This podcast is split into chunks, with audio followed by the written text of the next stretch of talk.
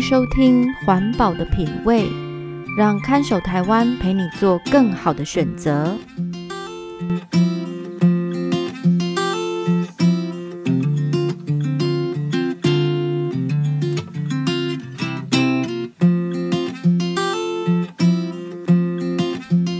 各位听众朋友，大家好，欢迎收听《环保的品味》，我是看守台湾的允嘉。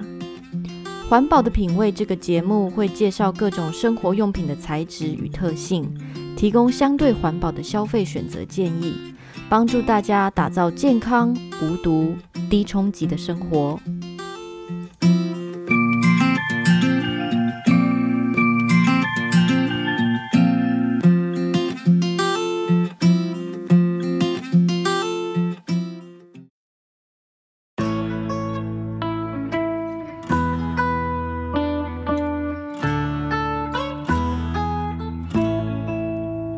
前几天，一个同事偶然看到我的手机，既惊讶又佩服地对我说：“哇，你还在用这只手机啊？”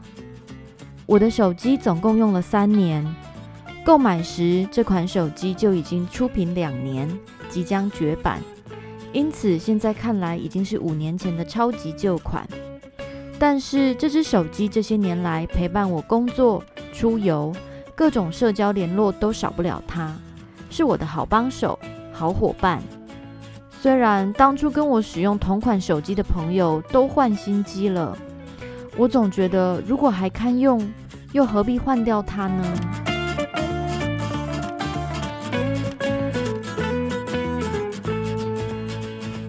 没想到，就在这件事过后两个礼拜，我的手机电池突然开始出问题。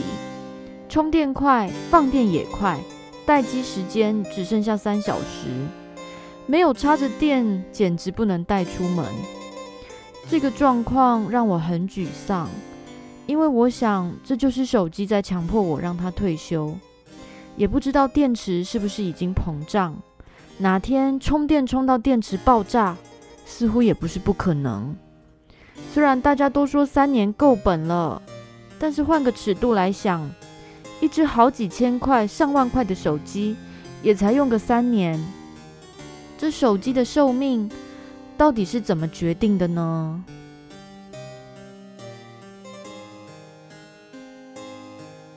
因为这只手机电池不能自行更换，有人建议我拿去维修门市换电池。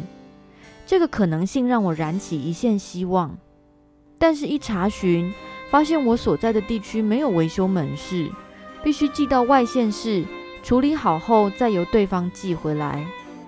虽然也是一个方法，但我想到这过程中的辗转跟风险，就觉得买新手机好像还没那么麻烦。最近我都在搜寻要买什么新手机，新的机款呐、啊，又是画素提升，又是容量扩充，各种花色任选，价格当然也翻倍，但。我还是怀念我用习惯的旧款手机，总觉得那些酷炫的新功能，其实不用也没关系吧？又何必花大钱去买新款呢？只不过五年前的机种已经算是绝版，原厂都不出了，即使买未拆封过的，制造日期也是好几年前，不知道还能使用多久。说到底，手机设定太换年限。又不容易维修，是不是故意要消费者不断掏钱呢？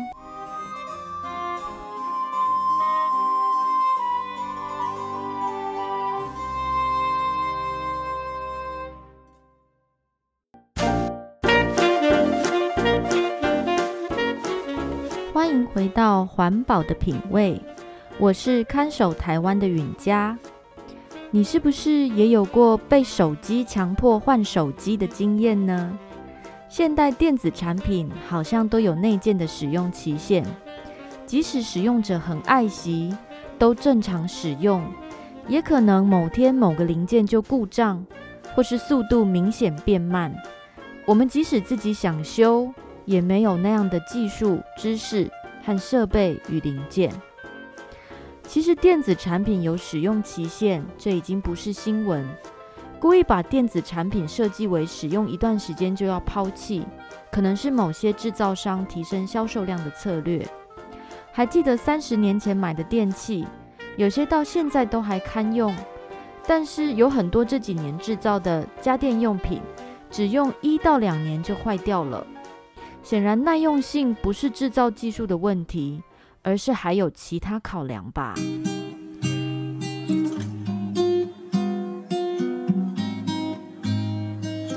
电子用品废弃之后会到哪里去呢？一般来说，有能力消费最新款手机的国家，通常不是负责回收处理废弃手机的国家。在相对贫穷的地区，废弃电子产品的回收处理厂不会有真正的设备或防护，工作人员可能会徒手破碎这些产品，回收里面的贵重金属，然后把其他零件丢掉或烧掉。那么回收现状如何呢？手机内的稀有贵重金属虽然具有回收价值，但根据二零二零年台湾环保署统计，废弃手机的回收率只有百分之五点二，很多人因为担心资安问题，不肯回收旧手机。如果你家还有废弃手机，可以把个人资料都删除后，交给清洁队、电信业及手机品牌门市管道回收。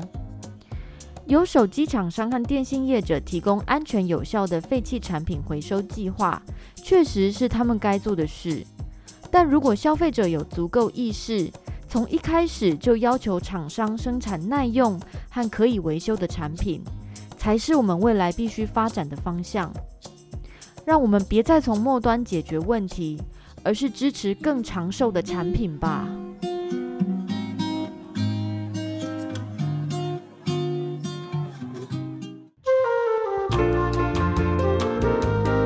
如果您对某种商品的材质好奇或有兴趣，却觉得商品包装标示不清，欢迎写信到看守台湾协会，让我们一起来调查。看守台湾协会的联络方式，请参考节目资讯栏。这里是环保的品味，我们下次再见。